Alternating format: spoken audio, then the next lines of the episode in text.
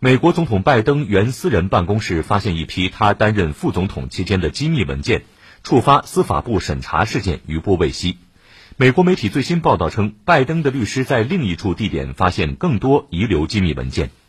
刚夺回国会众议院多数席位的共和党人要求就此事展开调查，并把他与特朗普在海湖庄园保留涉密文件相提并论。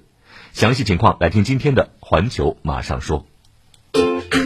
新视野，新观察，新话题，新说法。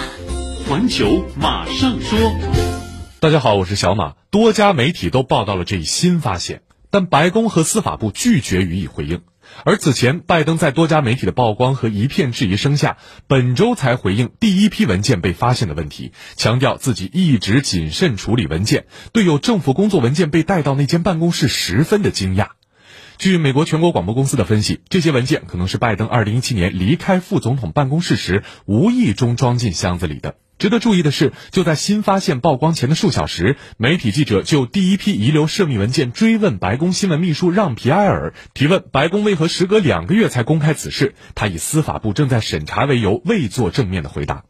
一批又一批文件的曝光，让白宫的立场是越来越尴尬。美联社报道分析说，联邦调查局人员去年八月突击搜查共和党籍前总统唐纳德·特朗普位于佛罗里达州的私宅海湖庄园时，发现一批机密文件。拜登当时批评特朗普不负责任，而如今拜登本人被曝可能不当处理机密文件，恐怕会招惹政治麻烦。事实上，也的确很难不把拜登的相关文件与特朗普在海湖庄园保留涉密文件相提并论。刚夺回国会众议院多数席位的共和党人更是紧追不放。十号，他们就要求就此事展开调查。众议院情报委员会共和党籍成员特纳还致信国家情报部门，认定拜登涉嫌违反国家安全相关法律，要求情报部门彻查并评估损失。而对特朗普来说，这似乎是一个好机会。